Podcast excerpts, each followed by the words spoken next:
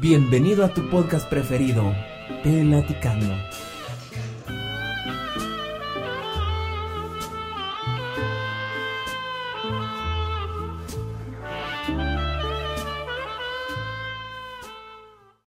Hola, ¿qué tal a todos? Buenos días, buenas tardes, buenas noches. Estamos en el cuarto podcast y en esta ocasión tengo un, un invitado muy especial. A ver, preséntate, mi amigo Joe. Eh, tengo que decir que esta es la segunda ocasión en la que estamos haciendo esto.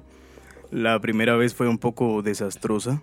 Es como que a mí me sorprende porque eh, este programa pues apenas lleva su, su, su cuarto episodio en esta ocasión y no es como que tenga mucha trayectoria y ya existe un, un, programa misterioso, como que el episodio maldito que nunca va a salir y yo ser el protagonista de ese episodio, no sé si es algo para sentirse orgulloso o que me tenga que dar pena, pero, pero aquí estamos de nuevo, haciéndolo, haciéndolo bien para ustedes. Pues sí, pues estamos eh, haciendo lo, mejor, lo mejor posible para llevar a ustedes la, las mejores entrevistas de, de, todos sus artistas y personas interesantes, influencers y varias personas, como les he, les he dicho en, en, otros podcasts anteriores. Entonces, pues en esta ocasión, pues tengo a, la par mía a, Joe, es uno de los compañeros que trabaja con que, que trabajamos juntos en esto de, de la producción. Entonces, eh, pues estábamos pensando pues eh, hablar de un poco más de, de, temas un poquito más internos, eh, más de la, de la empresa, cómo empezó, eh, cómo, cómo, quiénes empezaron. Pues podía ser algo interesante, digamos. Será interesante, seguramente. ¿Verdad que sí? Sí, sí, por supuesto. De hecho, pues es precisamente por eso que estamos como que regrabando esto porque hay temas que a lo mejor en el primer episodio no, no tocamos, fue como que algo muy improvisado, que, que pues obviamente no, no todos pueden eh, ponerse hasta la madre un miércoles hasta a las, a las 11 de la mañana y trabajar al mismo tiempo, o sea, es, es, es algo que no, que no todos pueden hacer y, y, y, y fue como que no sé, yo le dije a ellos, miren, hagámoslo de nuevo porque fue como que un poquito, nos desviamos, nos desviamos, estábamos muy eléctricos. Pero, sí. eh, pues no sé, yo de esa época, yo sé, bueno, de esos años, eh, tengo algunos recuerdos muy presentes de cómo inició Softbeat. Que, pues bueno, al principio nada más éramos eh, tres amigos reunidos, eh, trabajando con lo que podíamos, con lo que teníamos disponible, en un cuarto no más grande que el baño que tenemos en el lugar en el que estamos ahorita. O sea, se los digo literal, era una cajita eso estaba muy pequeño y había un punto en el que traíamos a nuestros colaboradores y ya no cabíamos todos. O sea, estábamos ahí amontonados, era como que el principio del sueño, como que típica historia que empieza en el taller de una casa o algo así. Exacto. Y pues no sé, es, es como que lindo ver eh, el proceso que hemos llevado y, y, las cosas que ya se han logrado también. Es, es, es bonito y, y pues me gusta mucho recordarlo también. Exacto, sí, ese, el, el detalle en que está, eh, está esto es, eh, siento yo que, que, hemos perseverado bastante, eh, llegando hasta por donde estamos ahorita, pues eh, al principio pues nada más eh, sí era como, como decíamos, o sea, es como todo, como todo empresario, cuando empieza pues empieza con lo más básico, ¿verdad? O sea, es eh, pues un un, una computadora pequeña y ya estuvo. Y era eso lo que teníamos para, para empezar a, a, producir. Y también eh, de ahí empezábamos también con, con, los videos, pues con los videos empezaron, empezamos con puros teléfonos. Sí, claro. Eh, yo me acuerdo que bueno, eh, teníamos teléfonos que pues tampoco eran como que tan malos. O sea, la, la, cámara que teníamos tampoco estaba tan mal. Bueno, las cámaras... Bueno, en ese entonces sí estaban mal. Eh, si lo comparamos Ajá. con lo que tenemos ahora, obviamente es algo como que súper amateur y, y, y, como... Sí. No sé. Y calidad que a lo mejor no se espera de una productora.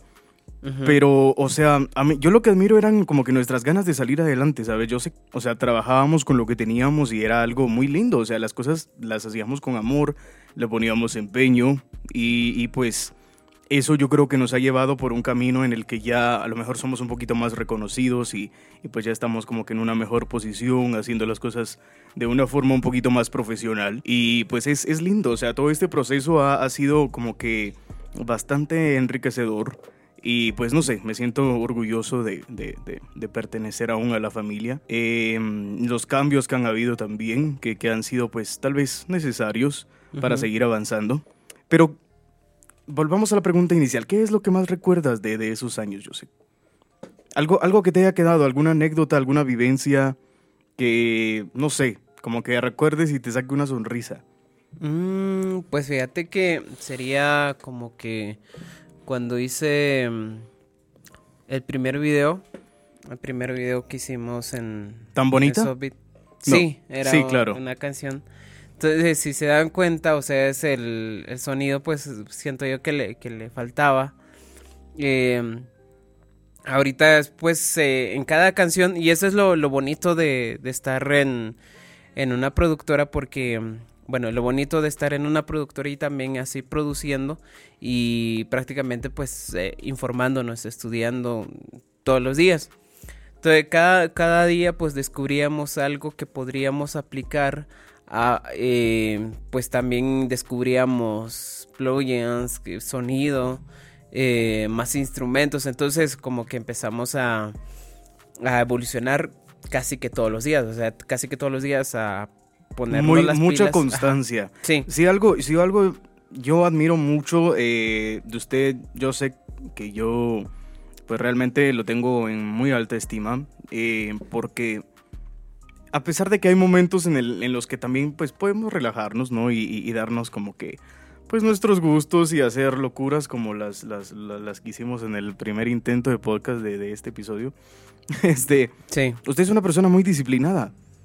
O sea, no se conforma, siempre anda aprendiendo más, siempre es como una cuestión de, de evolucionar, ¿no? De no quedarse como que en lo mismo siempre. Entonces yo siento que es algo que ha ayudado también a la productora. Sí, exacto. O sea, es así como, como te contaba.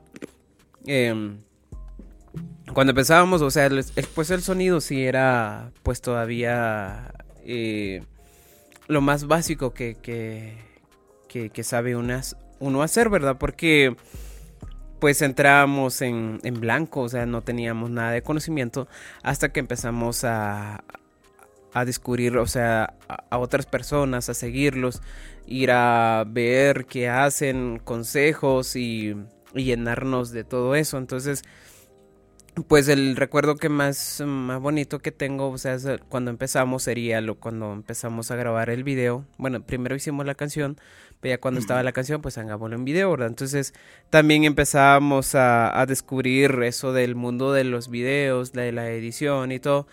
Entonces, también eh, pues atrevámonos, o sea, atrevámonos a filmar eh, y, y- y buscar al personal y a los personajes que podemos hacer, si es un video con historia o solo es un video musical con el grupo o nada más aquí en el estudio, o sea, como hay varias clases de videos. Claro, claro, por supuesto. Entonces, pues, pues op- optemos por, por hacer un video musical, o sea, con alguna historia detrás. Entonces, y también, o sea, es eh, la primera vez actuar y, y todo eso, pues... eh, como que perderle un poquito de miedo a la cámara también es todo un proceso, ¿no? Como que, no sé, Sí, perder miedo a, no sé, a, tal vez en este ángulo no salí tan bien o, to- o todas esas cuestiones que, que llevan como que adaptarse a una, a una cámara que te esté filmando todo el tiempo, ¿no? Es como que un proceso también. Yo aún no estoy muy acostumbrado a eso, ¿no? Yo me mantengo más en las sombras trabajando, pero pues es, es, es difícil, es difícil. Exacto, y, y también, em, pues en cámaras, digamos, pues, eh, o sea, cuando yo ah, estaba, en- he estado en algunos, unos pocos conciertos, digamos, pues siempre hay cámaras. Pero, o sea, en ese caso, cuando ya te lo ponen enfrente, mira, pues actúa aquí, actúa acá, pues... eh, es una presión diferente. Sí, es una presión muy diferente, pues empezamos con eso, eh, buscamos al- a, los, a los personajes, los que nos iban a ayudar y gracias a Dios así como que hubieron varias personas que... que Que estuvieron que nos- dispuestas ajá, a colaborar, que- sí. estuvieron dispuestos a, colaborar. Ahí está Victoria, también estaba toda su familia, empezamos a movernos ahí. Eh, también Francis también andaba allí ahí con la camioneta, pues démosle mucha y era una experiencia muy bonita, sí. Entonces, o sea, lo, lo, interesante de esto era, por ejemplo, aprende, aprende uno a pues a contactar a la gente, ya a buscar a gente, mira cómo, cómo, cómo podemos hacer esto y, y llevarse bien con las personas y por ejemplo pues organizar que, que es lo que también casi a la mayoría no, nos cuesta organizarnos, o sea, Sobre todo. poner una fecha y, y, que todos coinciden, mira, vamos a hacer esto, este trabajito tal día, vamos, démosle, pero es, es, difícil, o sea, es juntar casi que, que, a todos. Yo, yo creo que la experiencia que tuvimos de ese tipo, en la que fue todo un poquito más caótico, fue precisamente en el video de Cíclope, en Niño Santo Oh, sí. Que fue una anécdota muy, muy bonita también, tal vez ahorita la podemos comentar, que de hecho te mandamos un, saludo André, este, eh, pues probablemente lo tengamos por acá pronto, yo creo que hoy tenía una, una cita por acá, pero no pudo asistir. Sí, sí, sí. Eh, pero la organización de ese video, la realización, o sea, todo lo que implicó, eh, pues ahí sí que hacer como que el plan, ¿no? De la ejecución que, que llevó ese video musical que le gustó a bastante gente. Em, también fue como que muy difícil porque tuvimos que movernos, o sea, no, no fue aquí donde nosotros nos desenvolvemos. Esa experiencia estuvo muy, muy, muy, muy bonita también. Bastante interesante, diría yo. Por ejemplo, cuando en estos casos, cuando se hace un videoclip, pues, eh, pues se tiene que eh, buscar a varias personas detrás. O sea, más es, eh, los actores, o sea, es quienes van a salir de secundarios, que quienes van a salir. Entonces es una movida, o sea, es uno sí, uno sí lo tiene que saber hacer porque si no, pues eh, ya cuando ya el mero día del, de la filmación. De la grabación sí se vuelve un escándalo eso. Es, es algo, pues no sé, necesita mucha organización y y pues aprovecho también para enviarle un saludo a todas las personas que participaron en ese video. Fue un video que salió bastante lindo. Eh, a mi parecer fue, fue algo, eh, pues yo siento que muy diferente a lo que la gente está acostumbrada a ver. Fue, fue un video bastante elaborado y, y, toda la gente que salió, toda la gente que colaboró, eh, em, pues eternamente agradecidos, la verdad. O sea, fue como que un trabajo muy bien hecho. Y, pues quedamos muy contentos con eso. Y, fue, pues nada más son un par de ejemplos de los muchos que, que, realmente hubieron aquí en la, en la productora. Ahorita pues ya se nota bastante el cambio, ¿no? Se nota bastante el, salto que, que, hemos tenido. Y es pues como que muy... Eh, no sé, a mí, a mí me llena de orgullo, la verdad. Eh, pues hasta dónde estamos ahora, o sea, ¿se acuerda de la primera cámara que tuvimos, José? Sí, era una primera cámara. GoPro, creo. Era, era, era, uno, era una GoPro, pero, pero de esas así, de las más viejitas. O sea, era, tampoco era como que la gran cosa y no tenía la mejor resolución del mundo. Y con esa cámara hicimos unas maravillas. Sí, pues, eh, pues con lo que se, como te decía, o como me, me, decías eh, hace ratos, pues pues se trabaja con lo que se tiene, ¿verdad? Claro. En, el, en, el, momento, porque si no, pues uno no, no, no hace nada. O sea, ese, eh, creemos que, vamos a necesitar muchas cosas cuando nosotros empezamos algo, algún proyecto, cámaras eh, costosas, ediciones costosas, que, que, digamos, editores de otros países y todo. Pues se puede también hacerlo, ¿por qué no, verdad? Pero, digamos, en, en estos casos, cuando quiere empezar uno y sueña en grande, ¿verdad? Pero no tiene el, las facilidades de adquirir todo eso, pues pues empieza con lo que tienes. Y es precisamente eso, soñar en grande. Y es, es, algo muy importante. Yo siento que hay gente que a lo mejor tiene el talento, eh, tiene las, las herramientas para, para hacer sus propias cosas, pero no quieren invertir, ya sea o tiempo o dinero o sea, sabiendo que a lo mejor pueden laborar eh, de lo que les gusta, o sea, ellos tranquilamente podrían vivir de hacer lo que les gusta. Pero es como que ese miedo al éxito, sin, sin aludir al meme. Es como ese miedo a, a hacer algo diferente. Y yo creo que también ha sido bastante culpa de, de- de- de nuestros padres. eh, porque yo me he dado cuenta de que está muy mal visto el solo dedicarse a la música. O sea, Sí. ¿no, no le ha pasado eso de que usted va a algún lugar, ¿no? O conoce a alguien nuevo. Y es como que, ¿y tú qué haces? O, o- tú qué estás estudiando? Bueno, pues yo estudio música. Y se lo quedan viendo así como que, ah, bueno, pero estudias algo más, ¿no? Es como que algo secundario, visto algo, no sé, como si fuera un hobby, no lo toman como un trabajo de verdad. Yo siento que son estigmas que deberían quitarse y, y la gente debería animarse a hacer lo que le gusta, sin, sin importar el que dirán, sin importar que, que a lo mejor tu familia no confíe en tu talento o, no confíen en, en, en tu trabajo. Si tú crees que tienes el talento, si tú tienes que si tú crees que tienes lo necesario para dedicarte a hacer lo que te gusta, yo, yo creo que siempre vale la pena intentarlo, por lo menos. Es, es muy importante que, que uno confíe en, en sus capacidades, este, que uno confíe en uno mismo. Y, y yo, no sé, a mí, a mí me da mucha pena, me da mucha tristeza, mucha lástima que hay gente que tiene mucho talento eh, aquí en Sololá y Sí. no, no quieren invertir tiempo, eh, prefieren irse a la segura, prefieren hacer otras cosas. Y, y- y, pues no sé, es, es como que una, una pérdida de talento, yo sé. O sea, es, es, no sé, para mí es algo bastante lamentable, la verdad. Pues tal vez puede, puede también influir en eso la cultura de, cada de cada lugar. Porque yo he visto, digamos que en otros lugares hay un poquito más de cultura eh, musical que, que en otros lados. Ya no sé si te has dado cuenta de eso.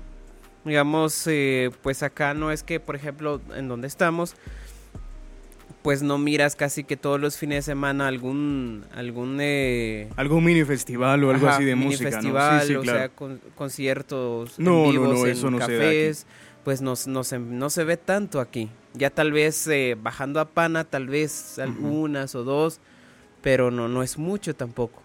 Ya, entonces, y, y eso decíamos con otro amigo eh, cuando hace unos eh, 3, 4 años, pues, ¿qué podemos hacer aquí, verdad? O sea, se- si nosotros, yo vivía mucho, bueno, vivía en Shela, digamos, pues, ya conocía un poquito más y casi que todos los fines de semana había, había donde ir a tocar, había, pues, donde ir a, a sacar para la comida o tan siquiera.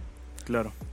Es que aquí no, no, no hay muchos lugares. Ya entonces, y eso también implica y influye mucho en, en la vida de, de los artistas, especialmente los músicos por acá.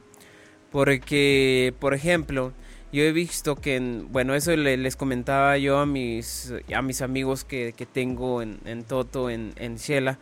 Pues yo en Shela miraba que cada, cada, cada boda, cada evento que tenían las personas en la casa, pues marimba, ¿verdad? Marimba pura, que un grupito, que es que otro grupito y así.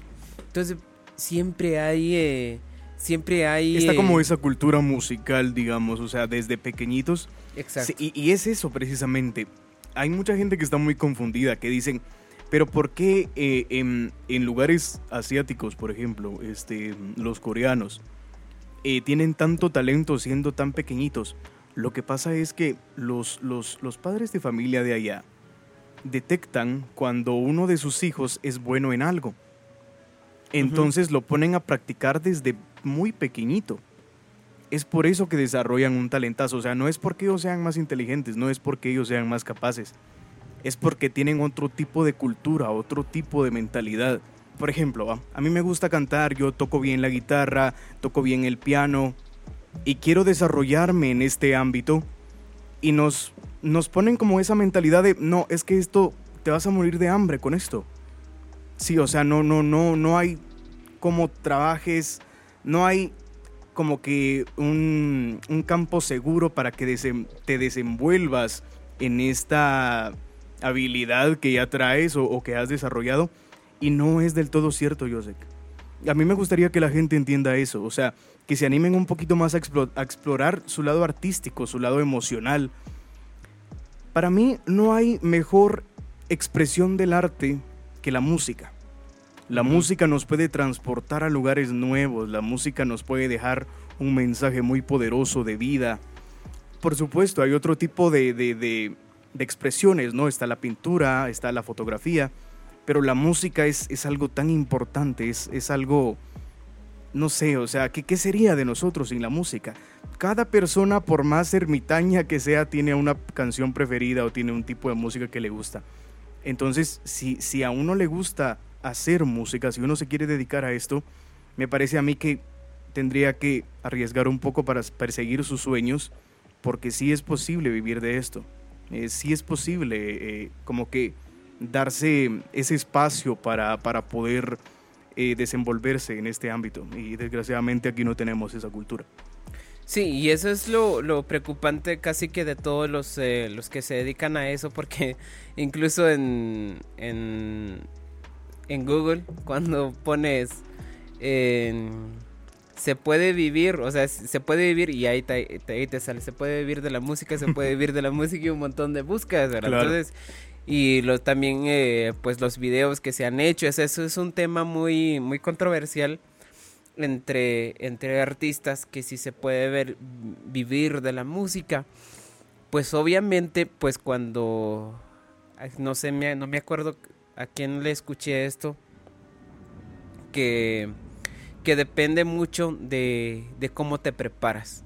Ya, o sea, si eres un músico, eh, pues, bueno, que no, que no se dedica a ensayar, o sea, es que no, que no ensaya, que no estudia, pues prácticamente no puedes vivir de la música. Claro. Ya, entonces, si quieres vivir de la música, él decía, pues hay varias ramas en donde puedes adquirir varias cosas, ya, o sea, subes tus canciones a plataformas, ganas en plataformas, ganas en YouTube, eh, y si no, y si no hay de eso, pues dedícate, dedícate también a, explorar un poquito más el mundo del, sonido, en la producción, eh, saliendo de la producción, pues también en dar clases o algo así. Entonces, sí se puede vivir de la música, o sea, al principio, ya entonces, pero está la otra forma, digamos, de que, por ejemplo, los artistas que sí están 100% dedicados a esto,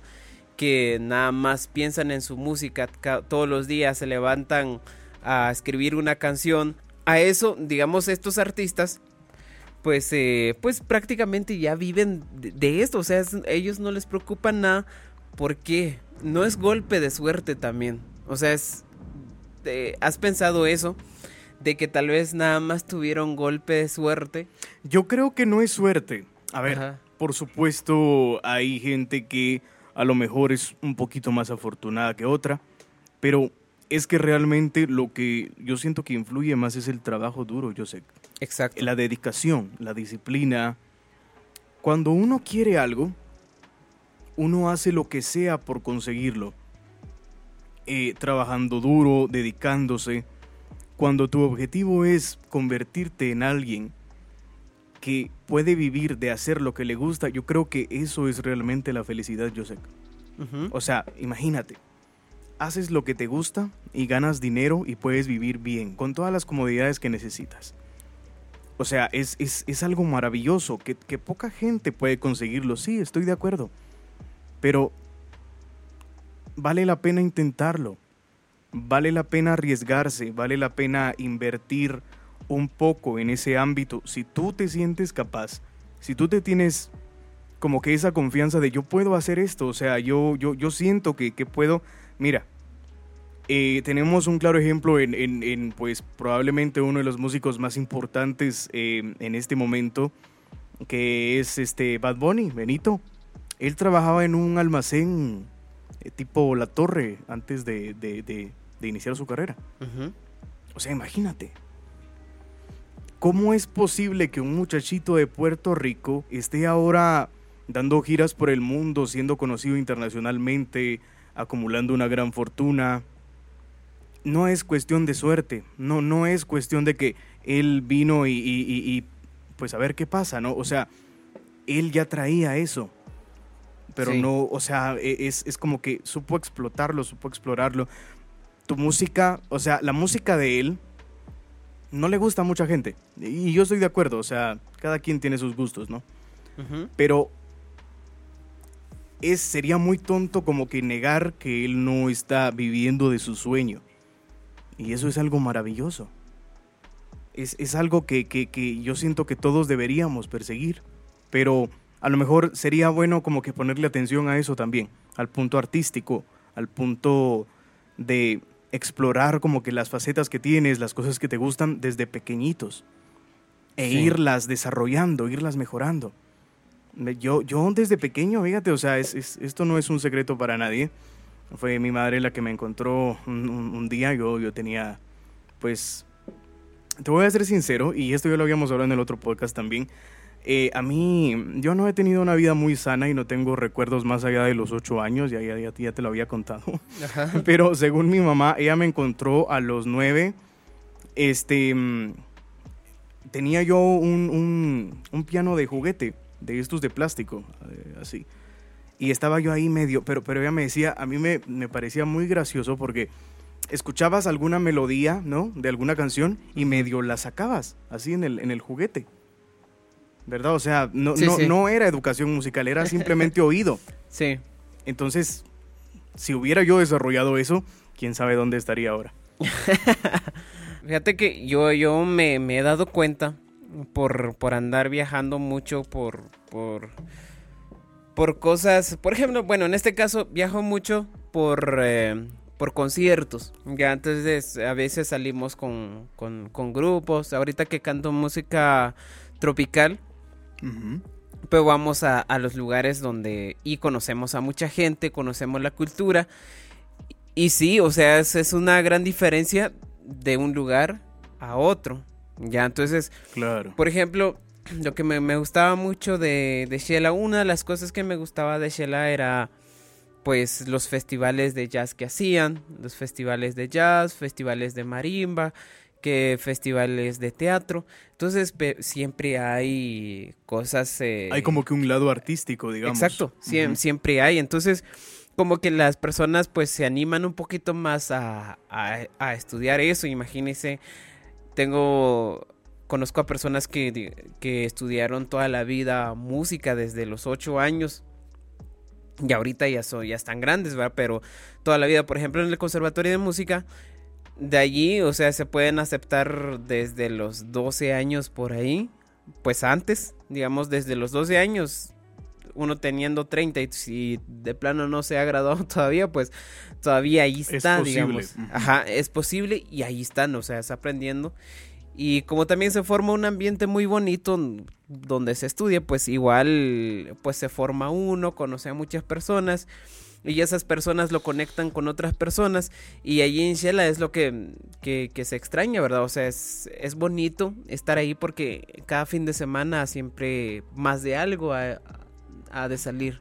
Claro, Ajá. claro, claro. En parte porque también hay, hay otro tipo de, de educación, digamos, hay otro tipo de, de mentalidad también, ¿no? Eh, en Shela, en Guate, en el propio Panajachel también. Sí, sí, sí, también en Em, Pana. Y, y- y es precisamente por esto, pero algo de lo que yo me he dado cuenta, Josek, y, por supuesto tal vez haciendo la excepción con Ricardo Arjona, que pues es un músico que está a otro nivel, que, que todos pues estamos muy orgullosos de él, de cómo ha ido a, a triunfar y cómo es un músico tan querido a nivel mundial. Sí. Pero realmente, y siendo honestos y poniéndonos la mano en el corazón, sin afán de, de meterme con nadie, sin afán de ofender a nadie, por supuesto, porque eh, entre guatemaltecos deberíamos apoyarnos. Pero esto va más bien del lado en el que, por ejemplo, yo no sé si usted se enteró de un tema que salió hace poco bastante controversial y con un video un poco desagradable de un youtuber que, que se llama Peters o, o Peters, no sé cómo se pronuncia Ah, sí, Peter. con Sí. esta Esme la Chapina, Ujú. es como que algo de lo que se tiene que hablar, ¿no? Eh, pero, pero este video él lo comentaba que era, era en broma. O sea, era, era un trolling, ¿verdad? Eh, Sí. eh, obviamente no lo hizo en serio, o sea, es un video completamente ridículo y estúpido, que, que tampoco me estoy burlando de él, ni mucho menos, o sea, él mismo lo dice. Que, Sí, que- sí. que es un video hecho de, de chiste, ¿no? Y, y la canción original en, en su canal de YouTube ya casi tiene el medio millón de, de- de visualizaciones, creo que los acaba de superar hace poquito. Exacto. Entonces él decía, ¿cómo es posible que yo haciendo este video musical tenga más atención que músicos amigos míos que tengo que, que no tienen como que el respaldo de la gente, no tienen el apoyo de la gente, como que no llaman la atención y haciendo buena música? O sea, yo estoy de acuerdo en que hay bastantes músicos mediocres también, lo entiendo, pero hay gente que tiene el talento, que hacen las cosas bien y no tienen el respaldo, no tienen la atención. ¿Por qué? O sea, ¿a qué se debe esto? Fíjate que eso comentábamos también en el podcast pasado. ¿En el podcast fallido? Sí, en el podcast fallido también estábamos comentando con Brisma. Ah, con Brisma, sí, claro. Estábamos hablando de eso precisamente porque eh, no sé si, si lo comentamos en el podcast o detrás de cámaras, ya no me acuerdo porque porque era algo extraño y pues ella sí tenía un poquito la razón porque bueno, ella tenía razón en, en decir, digamos, es que depende mucho de cómo te ganas a la gente. Ya, va a depender mucho de cómo, cómo actúas con la gente, tu carisma con la gente, eh, el sentimiento que le pones al- a la hora de cantar, pues obviamente es una, es una parte de lo que tienes que cumplir para ganarte a la gente. Ya. Claro, Y o otra sea que cosa no, no es solo, no es solo hacer ajá. buena música, es también tener como que el carácter para agradarle a la gente, ¿no? Exacto. Claro, estoy de acuerdo. Sí, entonces, eh, y, y es, y es, eh, y es extraño porque, por ejemplo, pero, pero es que también existen casos de que hay mucha gente también con, con mucha carisma que, que va a los conciertos y entrega todo. No sé si, si has visto a alguien así, entrega todo en el escenario, pero es que, ay no. Simplemente no, claro. Qué ridículo, hace, Es que depende de muchas cosas, Joseph. ¿verdad? No, no todos tienen como que ese encanto, ese ángel, y al mismo tiempo tener un talento. Es que es difícil también. Es, es, es complicado.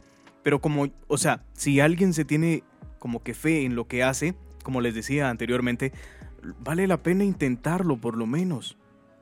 ¿Verdad? Sí. Uno nunca sabe quién puede ser la- la- el próximo artista, el próximo eh, como que talento eh, revelador de, de Guatemala, porque pues aquí en Guatemala hay mucho talento también, pero aquí son más populares las bandas, ¿no? Yo, por ejemplo, disfruto mucho de la música del club. Yo diría que es mi grupo favorito, por lo menos de, de aquí de Guatemala. Tienen música muy linda, yo, yo los escucho mucho y cuando tengo la oportunidad voy a verlos también.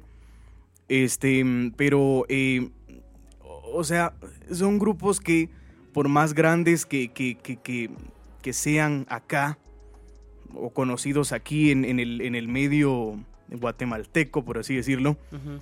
eh, no, no van más allá, no cruzan fronteras. Y si las cruzan, tampoco es que sea la gran cosa, la gran historia. ¿Verdad? Exacto. O sea, si uno le pregunta por, por, por cualquier grupo, yo qué sé, viento en contra, estoy diciendo cualquier grupo, yo tampoco tengo nada en contra de, de ningún grupo. Pero eh, a excepción de, de- de- ¿cómo se llama? El de Alepuga, eh, el tambor de la tribu, ese sí no me agrada, por, porque Al- Alepuga es un desagradable, pero eso ya son otros temas. pero, eh, este, no, no trascienden, o sea, a mí me encantaría que, por ejemplo, en, en otros países, ellos eh, sean escuchados. O sea, me encantaría que conozcan su trabajo. Y no se da, o sea, no, no salen de aquí. Y, y eso es lo que realmente no, no hay artistas que como que trasciendan. Gaby Pues, Moreno también ajá, puede ser otro fuera de, de- de- de Guatemala, sí, Sí, sí. claro, ahí está Gaby Moreno, está Ricardo Arjona, también está Ale Mendoza, también creo que también es, es sonado allí, allí fueron más por el área de, por el área mexicano. Ok. Eh, pues también otros grupos como también eh, Marimbas Orquestas, Ah, bueno, claro. Ajá, Marimbas sí, sí, sí. Orquestas, Fidel Funes, que hace, que hace gira en Europa. En Europa. Eh, ¿Quién más? O sea, casi que la mayoría de, de- de estos grupos también van a gira, solo que es, como te decía, o sea, eh, nosotros los conocemos porque como también nos dedicamos a la producción musical, pues, eh, pues conoce a mucha gente, ¿verdad? No, no solo bandas... Eh, eh, pues urbanos prácticamente, mm, digamos del área urbana de la capital, porque ahí donde existen un poquito más de, de Sí, bandas, claro, ¿verdad? claro, porque claro, ahí se claro. escucha. Pero de ahí en estas áreas, en, en área de Quiché, en área de de, de Shela, en, to- en todos esos municipios, pues nunca falta una, una marimba orquesta, es lo que tienen más trabajo aquí. Sí, por Los supuesto. que más trabajan son las marimbas orquestas y ganan muy bien. Sí, claro. Y, y volvemos a lo mismo. O sea, todo esto es un, un- un ciclo, un círculo. Sí se puede vivir de la música. Sí, Sí. es posible. Sí se puede vivir de lo que... O sea, sí se puede vivir de hacer lo que te gusta. Sí es posible. Simplemente necesitamos cambiar esa mentalidad y esa cultura de imponer un tipo de oficio, imponernos, eh, dejarnos de estereotipos, realmente. Entonces, eso de lo que estábamos hablando es, es muy interesante. Incluso tú mencionabas este, eh, este video que salió hace poquito, hace como unas dos semanas, creo yo, de, de- del Peters. The Peters. Pero, o sea, es como, como te decía, o sea, es, eh, y él lo de- mismo lo explicaba, ¿verdad? Eso es, yo sé que es un video bien estúpido, pero, pero es que yo lo quiero hacer para hacer un experimento social incluso. Pues yo me puse a pensar lo que decía, digamos, si esto lo cantara Bad Bunny, pues se escucha bonito. Él decía eso y también estábamos tocando ese punto en, en el podcast fallido, en el podcast de, de donde estábamos ya hasta la madre. Este, Sí. de que, em, por ejemplo, la, la primera canción de Guaina, no sé si se pronuncia así, perdón, Sí. E- está súper idiota también. O sea, yo no sé si él sí la hizo en serio, pero ahorita es uno de los personajes más importantes, ah, eh, por lo menos en música urbana. Ya hasta anda con Lele Pons y no sé qué otras cosas. O sea, eh, es como que a lo mejor él, él, él sí es un músico en realidad. Yo la verdad no lo escucho. Pero su primera canción está muy tonta también, ¿no? O sea, para mí fue algo ridículo. Y, y yo pensé que iba a ser como que algo momentáneo. Y no, o sea, ha sacado más música y sigue siendo escuchado. Y sí, fíjate que ya ahorita a lo largo de los años que, hemos venido estudiando estos fenómenos que a veces pasan, eh, siento que tiene que ver mucho también la forma de, de hacer un, ya sea un beat, una base y la forma de, de cantarla. Porque yo, yo, yo creo que fui una de las primeras personas que, que escuché porque era, se puso en tendencia eh, el mismo día que salió, esa es la de Guaina. Ajá. Entonces, sí, pues yo sé, yo escucho casi que toda clase de música. O sea, es Hay que saber de tipo. todo, ¿eh? Hay que saber de todo. Ah, bueno, es- escuchémoslo. Entonces, como a mí me gusta mucho escuchar todo tipo de música, pues también eh, en unos buenos audífonos y, y para que se escuche casi que todos los... eh, Los detalles, ¿no? todos los detalles, sí. Me, me encanta escuchar casi que todos los detalles. Entonces yo cuando los escuché, no, no, no, sí, esto está, está buenísimo. O sea, es... eh, porque incluso, o sea, la primera vez que escuché ya estaba moviendo la cabeza y estaba, "Mi- mira cómo mueve esa muchachota y todo. Y eso decíamos también con, eh, con este, con, eh, con este, mi otro colaborador que, que también hace maquetas conmigo, eh, es otro productor. decíamos, mira, pues hagamos algo simple. Pero ¿cómo?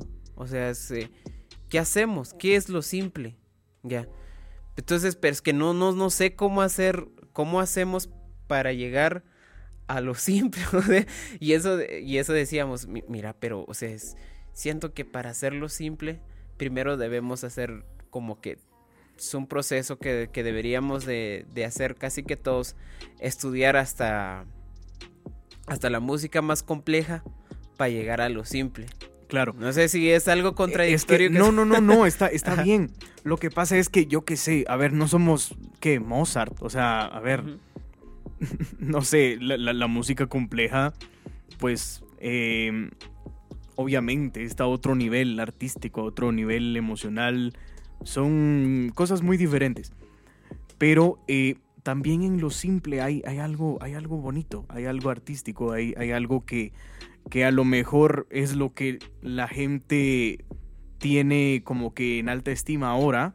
Es como que la gente valora más un, un buen ritmo. Yo he escuchado comentarios de amigas mías. eh, uy, están, perdón, es que aquí en, en el, en el, en el pueblito donde estamos suelen, estamos en fechas, este, eh, todavía estamos en fechas festivas, ¿no? Sí, Sí, bueno, eh, se va a quedar esto aquí, creo. sí, ahí anda. Andan quemando cuetillos. Anda quemando cuetillos. Sí. Entonces, eh, y, y eso, ¿verdad? Entonces, eh, está, está, algo, está algo complicado de, de comprender lo- el fenómeno que pasa, que pasa con esto. Y eso, por ejemplo, eh, esa canción parece que también es, es un beat de Faraón Love Shady, ¿no? Ah, ¿Es otro, el mismo? otro personaje que, santo Dios, ¿eh? ¿Verdad, R? ¿Es el mismo beat, no? ¿Verdad que sí? Sí, es el mismo. O sea, yo, yo cuando lo escuché. No, no, no, sí, sí. eh, esto como que lo he visto en, en algún lado. Y. Yo ya cuando lo, lo, lo escuché. eh, pues casi que es lo mismo. Entonces, y él nada más volteó un poquito, modificó la letra. No, mejor yo le voy a poner esto y esto. Entonces, y Faraón Love Shady también, pues, dice unas barbaridades. Es que, pero vamos a lo mismo, o sea, es un personaje polémico, es un personaje que puede llegar a ser chocante también, o sea, su música es, es muy tonta, o sea, eh, eh, realmente creería yo que es un insulto a la gente que hace música de verdad, que se preocupa por tener una buena letra, pero aparentemente es lo que la gente está escuchando ahora mismo. Era lo que decíamos de, si tú quieres vivir de esto, tienes que ser comercial y tienes que ver como que la forma de agradarle a la gente también. Por ejemplo, agrupaciones como Rake, como, como eh, ay, algún otro dúo, yo qué sé, Sin Bandera probablemente. Los, tríos, creo. los, los integrantes de Sin Bandera, uno de ellos hizo reggaetón hace poco. Sí. Rake también tuvo que hacer, o sea, tienen que adaptarse o morir. Así. O sea, la, la música se trata de adaptarse a los gustos de la gente.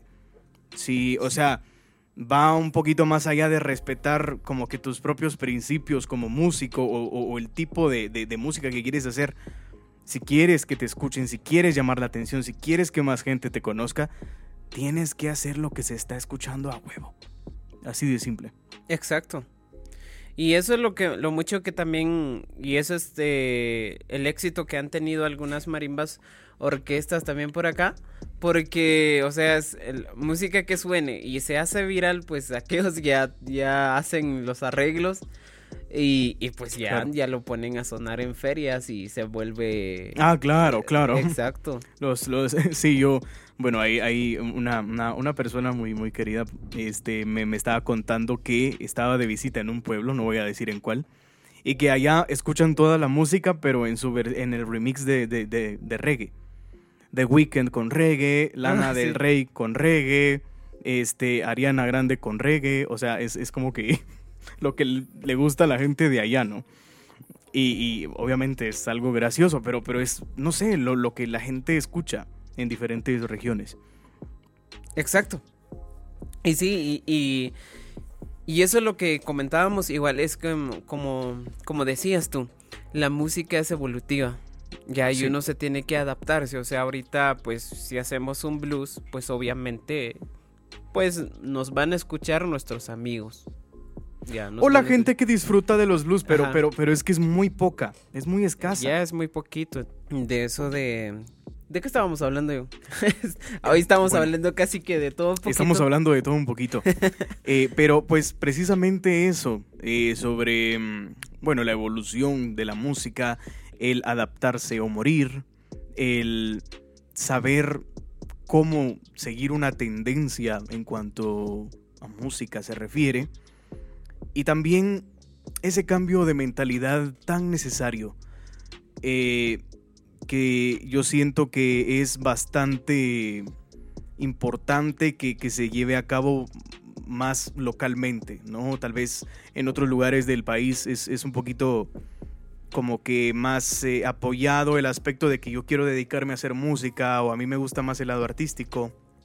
Entonces, es precisamente de esta forma en la que yo siento que nace Softbeat porque éramos también muchachos con sueños, muchachos con ganas de dedicarse a hacer lo que les gusta.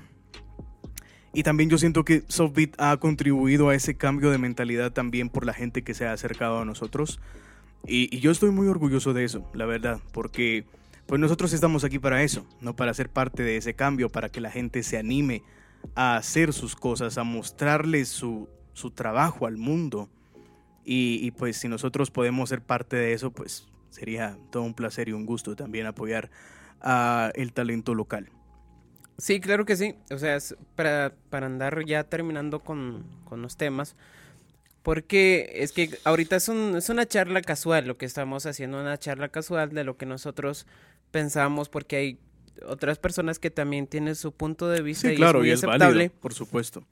Entonces, pero, pero si les gusta también nuestro punto de vista, también véanlo de, de, de, esa forma, ¿verdad? Porque siempre yo les he dicho a los que yo conozco que, que traten de abrir un poquito más la mente para entender un poquito más el, el mercado ahorita. Porque esto es un producto, o sea, es la can las canciones que hacemos es un producto. Es para... un producto. Exacto, si, si queremos vivir de eso, bueno, veámoslo como un producto, ¿verdad?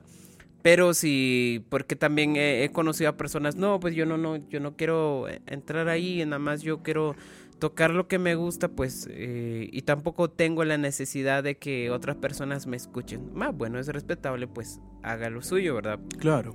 Es válido también. Ajá. Esto completamente válido. Exacto, entonces, eh, pero, o sea, el, ya eh, casi que terminando el, el tema. Uh -huh. Y hemos visto también la evolución de la música a lo largo de, bueno, de nuestra corta vida, obviamente, porque ¿cuántos años tiene yo? Como mi, mi edad siempre 20, ha sido un misterio, yo 4, lo digo. 25. Por ahí dejémoslo. Entonces, esos son más, somos más de la generación del 90, 2000. Uh -huh. Correcto. Y pues, pues hemos vivido también con, con esos cambios bruscos a veces de, de, un género a otro. O sea, yo recuerdo que, que yo, pues eh, la mayor parte de mi vida escuché pues música alternativa. Ya. Wow, música, rock, rock alternativo. Sí, es un poquito más, eh, pues rock alternativo, pues empezando con, por ejemplo, me gustaba mucho Guns N' Roses. Claro, el, claro, claro. Bueno, esos de los 80, 60, pero es que todavía los llegué a escuchar un poquito más, digamos, no como en el año que, que salieron, ¿verdad? Exacto. Porque... Me pasó a mí con Nirvana, fíjate. ¿Sí? Me pasó con Nirvana, este cuando falleció Kurt Cobain, porque falleció, a él, a él lo mataron, no se mató él, para que sepan. Mm, este, eh, no, no, no, no, no, no, no, no, ¿cómo que no sabemos? Bueno, sí, a, él, es que, a él lo mataron. Investigando, Según pues, yo. sí. Es que, bueno, eso, eso, sí, dice que la pistola sí no le. No, no estaba, muchos. estaba tan drogado que no podía ni mover el dedo para dispararse él. O sea, que sí? fue, eso fue algo. Esto es un tema bastante polémico y, y, a mí me duele hablar de esto. O sea, parece algo ridículo porque ni siquiera Sí. es de mi época. Pero personajes como Kurt Cobain, Avril Lavigne, este, han marcado como que parte de, de, de, de mi vida, de, de, de, mi adolescencia, de mi infancia también. Entonces, eh, pues no sé, este tipo de música, y no pareciera, porque yo pues tuve el gusto de, de llevar casi que todo el año pasado eh, lo que fue música urbana, cuando vino Cíclope, algunos otros proyectos que tuvimos con otros artistas, la, la, la propia contratación, la propia firma de, de, nuestro querido Brian, que está por ahí atrás. Fue algo muy especial que él siga aquí, pues es, es algo muy, muy bueno también. Es, es, pues ahorita somos como que eh, eh, nosotros cuatro con el licenciado Minor los que estamos como que llevando lo que es Softbeat, Softbeat Studios, con otros colaboradores, por supuesto. Uh -huh. Este. Pero fíjate que. Eh, o sea, y, y yo llevé como que el, el, el, género urbano el año pasado. Pero a mí, me a mí siempre me gustó mucho el rock, fíjate. El rock, el, el grunge. Este, soy muy fan de Metallica. Eh, podría decirse que tuve la oportunidad de, de, de, verlos en vivo hace muchos años. Este, y, y, y sí, o sea, es, es, es, algo que me motiva, me, me gusta mucho.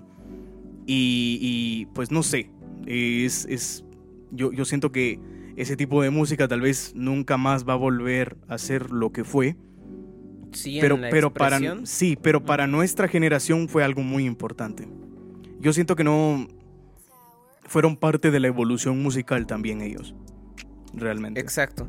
Entonces, y eso ha pasado, digamos, eh, pues eh, se ha visto, o sea, es- esa evolución desde los años 90 hasta acá, lo que hemos vivido, por lo menos, o sea, es- y ahorita eh, investigando un poquito y, s- y siguiendo, por ejemplo, nuestros gustos y todo, pues yo empecé como que, bueno, si quiero, me gusta esto, pero ¿por dónde viene? Entonces ya me fui al gospel, después al blues, que después del blues que viene el rock and roll. Entonces, y, ya como que evoluci- evolucionó el rock and roll para llegar al rock y empezaron ro- las ramas, ¿verdad? Que el trash, que el, que el metal. El heavy metal. Entonces, el heavy metal, entonces un montón de, de ya de ramas. Entonces ya uno, pues a partir de ahí ya, ya sigue su camino, o sea, sus grupos favoritos que, que, que- que Claro. le gusta, ¿verdad? Entonces, yo no los, fíjate que a mí me siempre y me sigue encantando desde la primera vez que escuché una canción de ellos. Y pues yo cuando tengo la, la, la oportunidad y quisiera como que deleitarme escuchando música, pues, Los vuelve a los visitar. vuelvo a visitar. Y incluso ahí tengo todos sus álbumes y todo. Pues sí, los pongo, ay, qué rico. Entonces, y, y, ¿Quién? y me ¿Para. ¿Paramore? Sí, Sí, Sí, sí, sí. sí, claro, claro. Sí, me encanta mucho el sonido que, que lleva, la energía y todo. Entonces, eh, incluso, o sea, fueron un poquito más como que también los que me formaron. O sea, en, Guau, ¿en cuestión? De, en cuestión de... Sí, son muy importantes sí. entonces. En cuestión de música, en los arreglos, de todo. Entonces, eh, siento yo que, que, que han sido muy parte de mi vida. Entonces, y te has dado cuenta, digamos, por ejemplo, la, la generación de ahorita, los que los, los que los va a marcar, pues puede ser Bad Bunny, puede ser eh, ¿qué más? El Peter o alguien, o Wow, sea. no, no, no, no, pobrecitos. Pobrecitos. Pues entonces, pues eso decían de, de del rock, o sea, en, en los En sus 90, tiempos, en ¿no? sus tiempos, pues Sí, claro. también fue detestado, ¿verdad? Porque se escuchaba un poquito más, yo recuerdo que en el siglo XIX pues todavía sonaba pues música clásica, ahorita que lo llamamos música clásica. Pues eh, a qué le llamaban música clásica, pues lo que los que tienen violines, los las, los conciertos de, de, de violín, el concierto de piano, conciertos es un poquito más elaborado como como más eh, orquestas sinfónicas. Entonces en el siglo XIX ya empezó con el siglo XX, pues chicas, ya todo se empezó a descontrolar y Claro. ahorita, pero y, y sí nos estamos volviendo un poquito más simples, pero siento yo que también es la, la evolución de la mente. Es parte humana. de la evolución, sí, por supuesto. Eh, también yo siento que, eh, pues, la música va cambiando, aunque no lo, aunque no lo querramos. O sea, dentro de 10 años probablemente el trap ya sea considerada música también, eh, pues, eh, de antaño, ¿no? No sé, o sea, los clásicos de Bad Bunny, Greatest Hits de Raúl Sí. Alejandro, o sea, yo qué sé.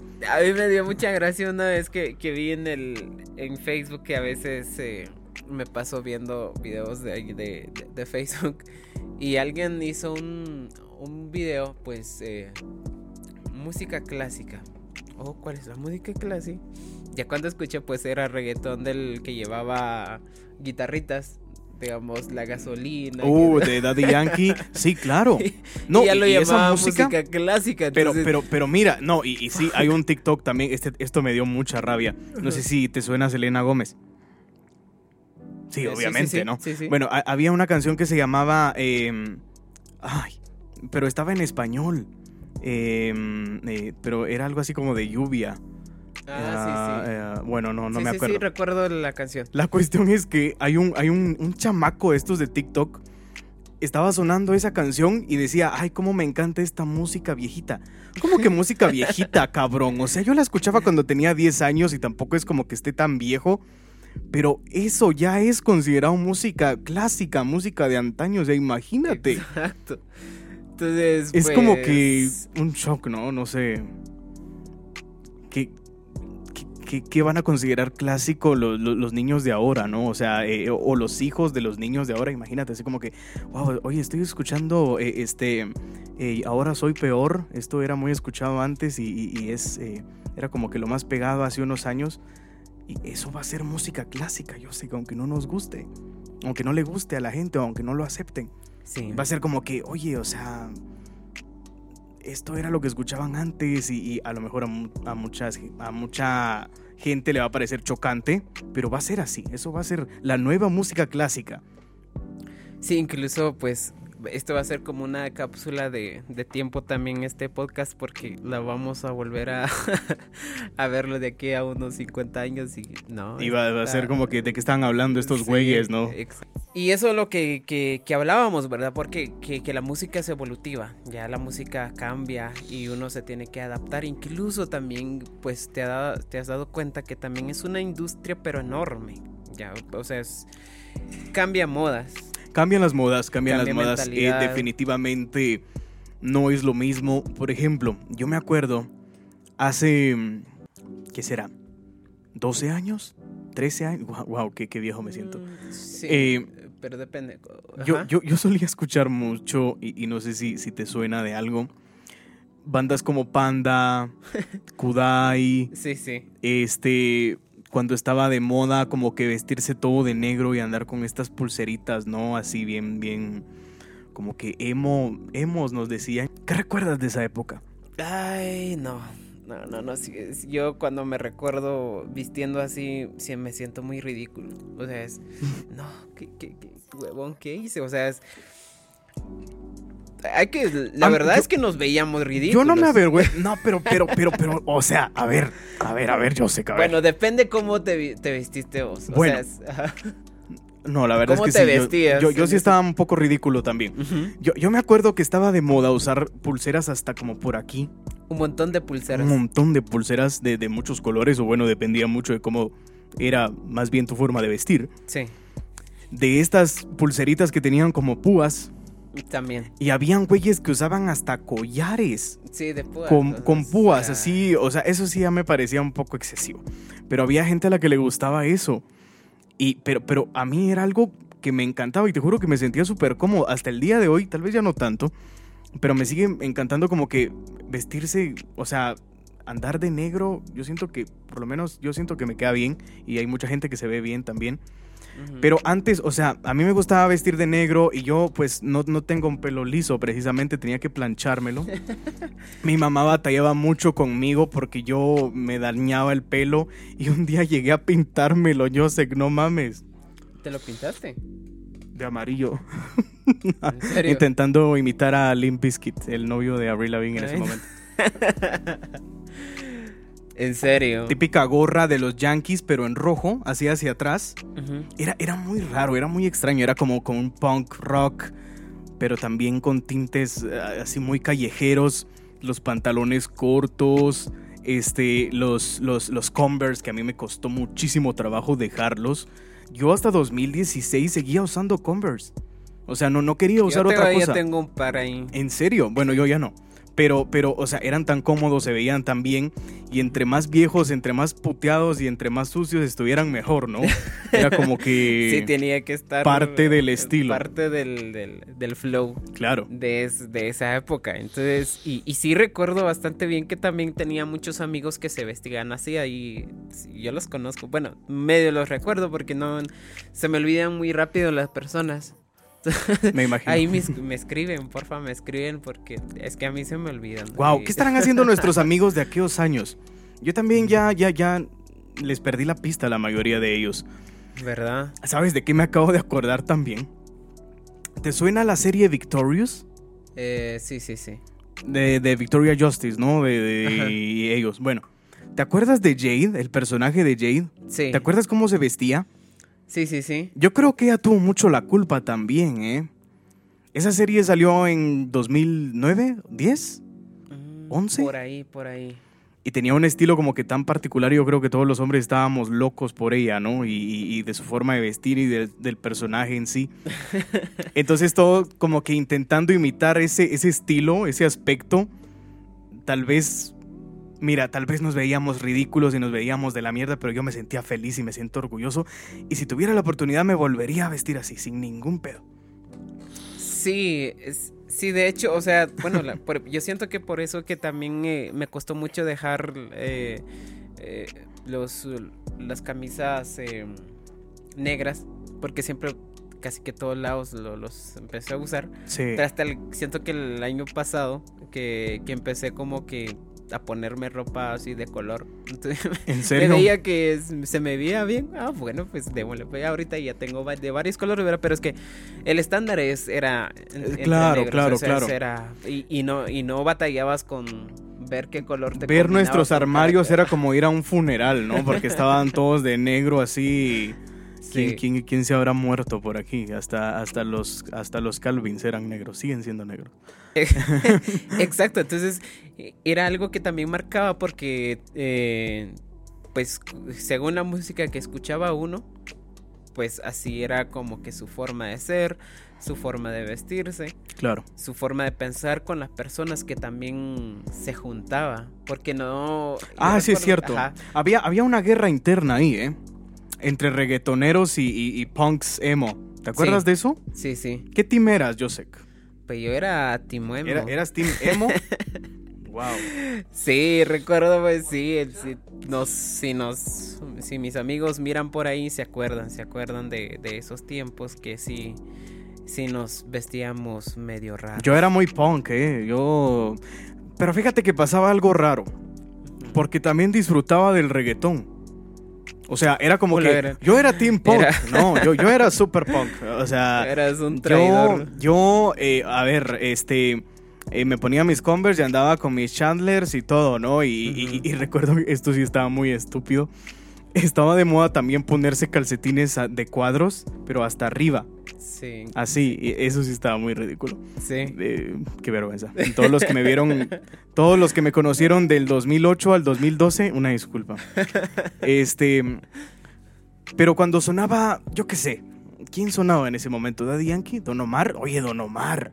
Don Omar, Es que hasta el más- que también Hasta el más punk, Daddy- hasta el más Daddy- rockero, hasta el más rockero te puede, o sea, a Don Omar todo el mundo lo quiere. Es, es, o sea, no sé si lo- lo- alguna vez lo escuchaste, o sea, en aquella época, y sí te, te daba como que otro, otras vibras, no sé, era, era, era muy buena su música. Sigue siendo, me, me imagino que si siguieras sacando música seguiría siendo igual de bueno. Sí. Sí, sí, sí. Pero sí, era un poco traidor yo, ¿eh? No, no confíen en mí. ¿no? Sí. Sí, güey, yo en ese tiempo sí, era full, todos mi- mis discos y todo era, pues era, pues era música alternativa. Entonces, pero ya, o sea, si, si ya queríamos, eh, por ejemplo, dedicarnos a eso, o sea, es- estudiar guitarra y todo, pues habría que cambiar y evolucionar. Ya, entonces Claro. eh, empezamos a estudiar música clásica, después de la clásica ya empezaba como que un poquito más de jazz. Entonces, y ya cuando ya estaba en el jazz, pues quería experimentar con música tropical, que después del tropical, pues la cumbia y así. Uno va jalando cada cosa y, y en, mi- en mi caso, porque por ejemplo como me dedico un poquito más a hacer producción musical, Tiene que saber de Sí, todo. Casi de que todo. de todo. Entonces, eh, y pues los que, por ejemplo, se dedican a la música, pues también como que jalan un poquito de algo, pues nada más esto me sirve, ¿verdad? Pues depende Claro. para qué, para qué te sirve cada cosa, diga. Sí, claro, pues cada productor tiene como que su propio enfoque, ¿no?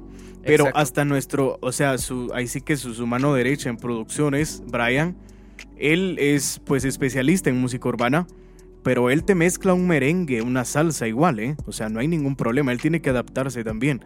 Aquí nosotros sabemos de todo un poco, ¿eh? Es, es lo necesario. Exacto, entonces, y, y para hacer esto igual, o sea, se, lo, el, el otro método que, que he encontrado hasta el momento, pues es delegar, ¿verdad? Entonces, si, Claro. si otra persona lo hace mejor que yo, pues se la doy. O sea, ese, mira, pues grábame me- este piano de merengue. Ah, bueno, lo hace en unos, en unos 15 minutos. Y a mí me, lle- me llevaría unos dos días por lo menos hacer un piano de merengue. Y Ok. cortando y... Sí, tenemos colaboradores también, ¿eh? Eh, gracias a Dios, Softbeat se ha ido extendiendo mucho con contactos de, de Josek principalmente. Entonces, pues no sé, eh, nos honra tenerlos en, en nuestro equipo y, y estamos muy contentos. Exacto, y ya poco a poco los irán conociendo porque también vamos a hacer como Van a venir por acá. y- ajá. Claro.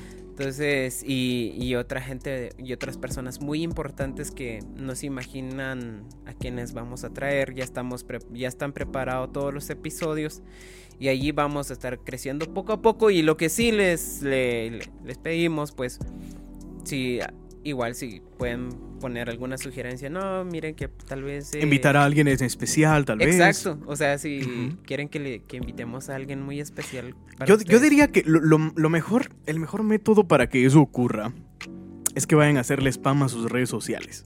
Sí. Al que quieren que vengan, oye, tienes que ir al podcast de tal y tal. Sería como que la mejor idea, ¿no?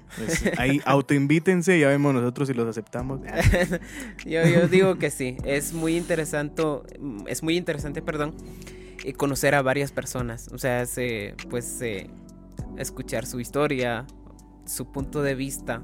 Entonces, y también, ¿y para qué nos va a servir esto? Bueno, en, siempre les he platicado a aquellos, mira, pues saquemos un libro, ya sea de, de Guatemala, de todos los artistas y la, y la gente que, que, que está, ¿verdad? Entonces, su forma de pensar, o si no... La filosofía de cada ajá, uno. La filosofía de cada uno. Claro. Y estábamos hablando con Brisma el, el otro día, pues, no, pues, eh, si, si nosotros podemos eh, sobresalir en algo, por, ¿por qué no, no dejar consejos para que, para que otras generaciones pues puedan ayudarse un poco? Que no, que no tengan los mismos tropiezos. Exacto. Exacto. Y, y gracias por eh, seguir apoyando este, este podcast. Ya van a estar mucha gente conocida por ustedes. Van a estar por acá eh, platicando. Hagan, hagan, como, como decíamos, cultura. por favor, este, si quieren que alguien venga, vayan a inundarle sus redes sociales de Te Queremos Ver en Pelaticando. O sea, yo creo que esa es como que la mejor sí, forma. sería muy excelente. Sí, sí, sí, vayan a hacerles spam ahí, que, que se jodan. sí, los esperamos y a todas las personas también los que les he mandado correo, pues de ahí los, pe- los esperamos. Y, y varias personas han confirmado y ya tenemos un poquito más de, de- digamos, un poquito de episodios en este caso. Pues ya, Ya preparados. Ajá, ya Ujú. preparados, se van a estar soltando poco a poco. Muy bien, muy bien, gracias mi gente. Es- Esto ha sido y gracias también Joe por, por la Eh, un invitación. placer, un por placer, la yo sé. invitación, no, por, por, por haber aceptado la invitación. Claro, claro, es un gusto. No les dejo mis redes sociales porque yo mantengo mi vida un poquito más privada. Eh, pero por si quieren, no sé, eh, tener contacto conmigo, eh, Joe Berserk en Instagram. Igual está en privado, pero tal vez los acepte, quién sabe. Sí, eso es, esto es un- una plática entre nosotros, nos gusta mucho platicar de estos temas y qué tal, y qué mejor que compartirlo con todos ustedes, ¿verdad? Si, los, si, lo, si lo quieren disfrutar. Realmente fue una plática entre amigos hecha podcast, ¿no? Exacto. Diría yo. Exacto, o sea, pues gracias a todos y esto fue el episodio número 4 de Pelaticando. Así, nos vemos en la próxima.